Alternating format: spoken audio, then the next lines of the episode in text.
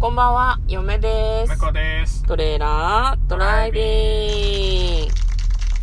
はい、始まりました。トレーラードライビング。この番組は映画の予告編を見た嫁と婿の夫婦が内容を妄想していろいろお話ししていく番組となっております。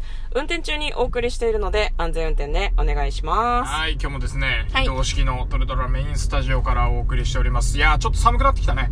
あ、本当に？うん。あでも夜になるとやっぱりちょやっと気温下がりま寒いね。すよね。もう昼はなんかちょっと暑いぐらいだなっていう感じなんだけどね。うん日が差してると結構暑いですよねまあ皆さんも寒暖差にやられないようにお体にお気をつけてお過ごしくださいみたいなことですか？そうですね。はいはい。まあ、特に面白くもないんだけど。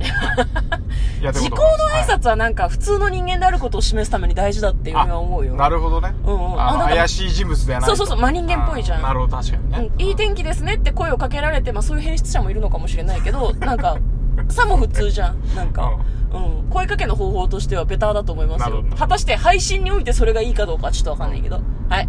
今日も映画の妄想をしていきたいと思います。今日妄想していく映画はこちらです。新解釈三国志2020年12月11日公開113分の映画です。ついに12月公開の映画が徐々に入ってまいりましたね。はい。はい、もう今年終わったよ。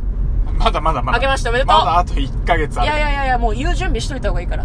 心の準備は。もうクリスそマスとか。の前にメリークリスマスいやいやいやいや、もうもうクリスマスは終わったようなもんだから、もう次は明けましておめでとうっていう準備をしておく。終わったうん。じゃあ、気が早すぎるじゃないですか。いやだって、そうじゃん。ついこの間ハロウィンだったと思ったらもう11月終わるんだよ。まあ確かにね。うん。確かにそれはそう嫁は言ってる。もう8月ぐらいから言ってる。今年もう終わったようなもんだって。そう。それはどうだろいや、う。だどう、どうして8月にそんな感覚になれるのか俺は理解ができない。だから、1年のうん半分、もううん。6月の時点で、うんもうなんか焦るべきなんだけど、うん。焦らずに迎えた8月はもう今年終わったようなもんみたいな。あーあ準備が足りないからとかそういうこと？そうそうそうそう心の準備がないからそれはさ、お前が準備すればいいだけじゃねえよ。ひどくない？心の準備の話だと注意喚起です。注意喚起。あの、遅れないように、乗り遅れないように今のうちからもう迫ってるぞと。そうそう。年明けがね。はい、もう2020終わったよ、もうお、お年始お年始っていうのを、この配信で伝えていきたいとは思ってないけど、大事じゃん、そういうのも。まあ大事か。まあまあまあ。わかんないけど。いいや。それでね、あなたの心の平穏が保たれるならいいですよ。別に保たれない。言えば言うほど焦る。なんだそれ 関係ないか。えー、じゃあまずはですね、映画の予告編の方を復習して内容の方を妄想していきたいと思います。はい余計な話が長かったんですけれども、えっ、と、今回は新解釈三国志の予告編を見ていきたいと思います。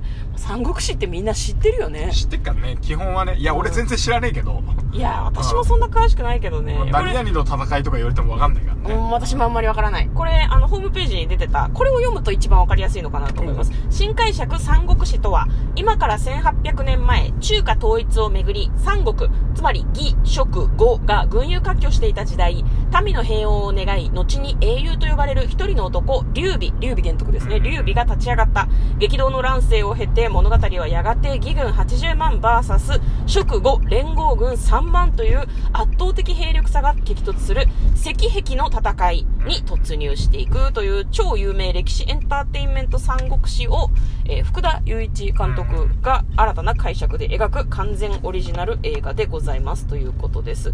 まあ、予告編の中では結構その悪ふざけしてるみたいなシーンが散見されたかなというふうに思います。キャラクターがとにかく多いんだけどね。うん。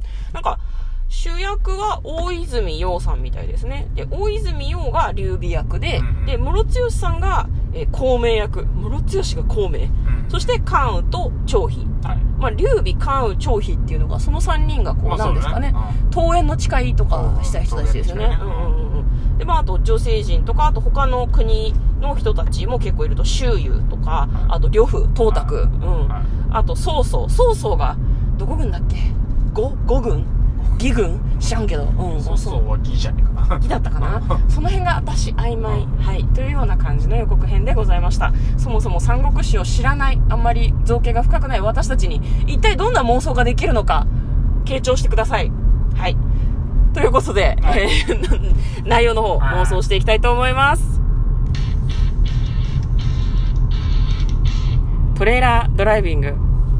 聞き流してもらっていいんだけどね。ああ、そうね。今、傾聴してくださいって私言ったよね。言ったねうん。よく聞けってさ。そう、思ってもないこと言うのは良くない。ごめんごめん、聞き流して。怖 い怖い。あの私あれなんだよね、うん三国志って三国無双っていう光栄が出してるゲームがあってゲームあったねそれを友達ん家でめちゃくちゃやってたのねなるほど私関羽を使うのが好きだったの、はいはいはい関羽はなんかこうほ矛？ね矛使いで,、うんで関羽の奥さんのキャラクターとかも結構使ってたから石油機の戦いとかってなんか燃えたりすんだったような気がする。そうだね。気のせいかな。燃えるんだったかな。そうそうそうそう。で結構ね難しいんだよね。いろんなとこが燃えるからなんかどっちの軍のキャラクターを使うかによってその火系火系っていうねうん。火を放つことを火系っていうけれども火を放てって言う方が気持ちよくてうん。放たれちゃった方はちょっとやべってなるみたいなのをやったことがあるんですけどこれどこまで描くのかなっていうのと新解釈ってどういうことなのかなっていうところだよね。まあでもその赤液の戦いがクライマックスなんじゃないのやっぱり。うんだと思う。この映画の中でもクライマックスが赤液のまあ戦いなんじゃない？やっぱそこまでが一番盛り上がってうんうんうん。で俺たちの戦いはまだまだ続く的なところで最終回じゃんさ。終わりだからね。うんうんうんうん下手したらでも続編も作れなくもないみたいな感じまあまあまあだからな。いいところで区切ってる前半の山場みたいなところで区切ってる感はあるかもしれないね。うんうんうんうんうんまあ一番多分三国志の中で美味しいところを映画化するみたいなことなんでしょうね、うん。きっと。スター・ウォーズ方式だよね。違う、まあそう。そうだよね、うん。前後がきっとあるはずなんだけど。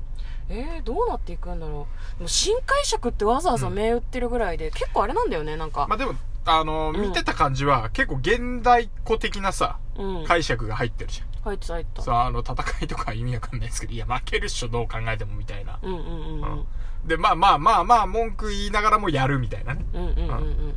そうなんだよな。で絶対思ってたやつはいたんだよね多分ね、うんうんうん。そうだと思いくらこう歴史のね偉人だからといってううん。マジでなんかそのことしか考えてないっていうことは多分なくて冗談言ったりもうん。いや無理だよって言われ吐いたりもうん。多分してただろうと。うんで、まあ、今最近のさその映画とかの流れだと、タイムスリップするのは良かったじゃん。現代人がさ。あーはいはいはいはいはい。現代人の感覚のままタイムスリップしてうん。なんかこう当時本当に生きるか死ぬかみたいな人たちに心を動かされてみたいなところはあったじゃんうんうんうんそそれそういうのは最近よく見たけど、うん。こ今回はだからいやいやいやいや歴史の当事者たちだってこんなもんですよっていう。ああなでるほど、ね、ところが新解釈なのかなと。うんうんうんうん。なんかあれかもねそのこうなんだっけなムロツヨシさんがさ、何役だっけえっ、と孔明。孔明だ。諸葛孔明ってすごくこう里くて賢くて、ね。なんかこう軍軍略に長けてたみたいな感じの三国志の中ではそういう描かれ方だったけどなんか流れで言ったら勝っちゃったみたいな感じの話なんかねもしかしたら。だ思いつきとかね、割とギリギリだった。多分ね3個の例とか言うじゃないですか。言うね。3回であれも多分なんか忘れてたとか、うんうんうんうん。あのちょうど腹く腹を下してたとか。うんうんうんうん。多分そういうことなんじゃないかそうなんだよね。たまたま勝っちゃって後からこう勝手に史実が付け加えられたみたいな。まあ、最初からねそういう風にやってたよってやっぱこう外にね、うん。向けて言うのもさうんうんうんあいつやべえやつだって思わせるうん。うんっていうのも結構戦略としては大事だから。うん。それも多分戦略としてじゃなくって、なんか適当にやってて、とても勝てないっていう風になってたら、勝手に噂に尾ひれがついて、孔明すごいやつらしいっていう風になっちゃったみたいな。圧倒的不利っていう噂が流れたところで勝ったっていうとあいつやべえってなる、うんうんうんうん。で単にお腹壊して、ちょっと遅れちゃっただけで、まあそれで、うんとかそれなんだあの、うんあとはでもい育児がつかなくて、うんうんうんうん。あのね行くぞって言ってなくて結局遅れてった結果良くなったとかね、うんうんうん。まあ、宮本武蔵とかもさあの佐々木小次郎との巌流島。巌流島の時に遅れてきたっていうエピソードがあってさうん。であれはあのちゃんと狙ってやってたっていう話と、うんマジで遅れてきたっていう話と、ん両方あった方が面白いわけじゃんそうだね。なんか、そうだね。諸説ありますレベルの話だもんね、うんきっとね。いいですね。まあ、だから三国志って有名なお話だけど、実はこうだったんじゃないかっていうのを面白く見せてくれるのかなとはちょっと思いますね。だいぶあの曹操もなんか切れ者っていうイメージがありますけどうんうんうんうん。なんか大振俊も結構うっかりさんみたいな感じじだったよね。だったねまあ、あとその、現代言葉みたいなのを結構その、見た目とかさ、その、装束とかはちゃんとその、当時の感じというか、私たちがイメージする三国志っぽい感じにはしてたけど、その、孔明役の、あの、室強さんがネバギバとか言ったりとかするから、うん。結構現代語が登場したりとか、なんなら、スマホ持ってなんか調べてる人出てくるぐらいのことあってもおかしくないかなっていうふうにちょっあーそれもおかしくないかと、な。嫁は思いますね。それもありですね。うん。じゃあまあ、うん。まあまあまあまあまあそういう感じかな？そうだね。じゃあまあ予期していない方法で、予期していないっていうか、なんか自分たちが勝つつもりがあったとか、計画通りとかじゃなくて、意外で、なんかトントン拍子でなぜか勝っちゃったとか、うん。そういうようなストーリーということでよろしいですかね？うんそうですね、うんうんもう僕個人的にはねでもね、あの最初のそのふざけに入る前までの15秒ぐらいの15秒？壮大な、うん。あの予告編のね、うんうんうん。最初の壮大な物語始まったなっていう、うん。すげえアクションやるじゃん。超かっこいいじゃん見たいみたいなうん。予告編だけでうん。なんか行ってもよかったかなっていう気がするね。それ期待して見に行ってなんかギャグも入ってたらそれはそれで面白いかなといやだからあそこまで煽っといて実はすげえクソ真面目なうん。後半戦になってたらやばいね、あー、なるほどね。うん。後半全くふざけないみたいな。